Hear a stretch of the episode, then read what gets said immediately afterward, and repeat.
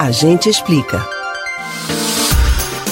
Vídeos engraçados mostrando personalidades conhecidas em ações inusitadas que elas nunca fariam de verdade. O recurso que cria essas brincadeiras inofensivas também pode ser usado para enganar e manipular as pessoas. Você sabe o que é deepfake?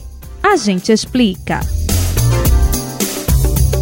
O termo é composto por duas palavras em inglês. Deep vem de Deep Learning, que traduzindo quer dizer aprendizado aprofundado.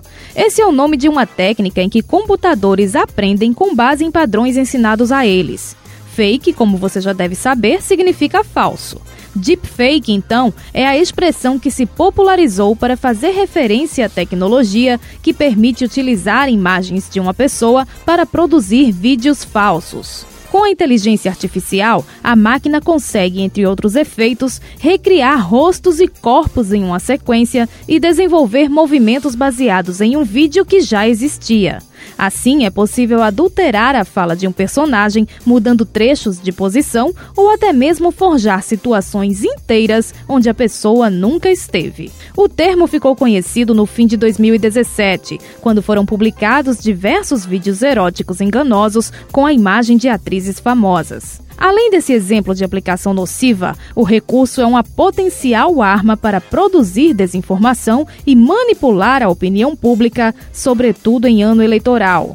Inicialmente, a criação de deepfakes exigia certos conhecimentos em programação de computadores. Porém, já existem vários aplicativos e sites que tornaram a técnica acessível a usuários comuns. A tendência é que essas ferramentas sejam aperfeiçoadas com o tempo, tornando os resultados cada vez mais realistas. Mas quem não quer ser enganado pode dedicar uma certa atenção aos conteúdos que recebe e perceber detalhes capazes de denunciar um deepfake. Quando o material não é bem retocado por um profissional, o rosto tende a ficar mais desfocado do que o fundo da imagem.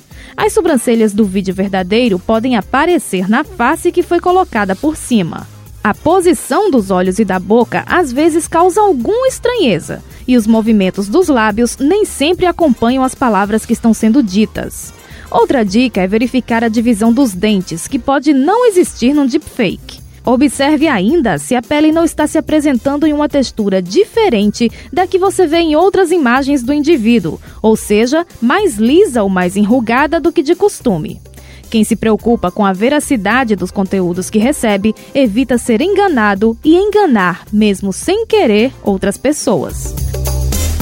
Você pode ouvir novamente o conteúdo deste ou outros A Gente Explica no site da Rádio Jornal ou nos principais aplicativos de podcast: Spotify, Deezer, Google e Apple Podcasts.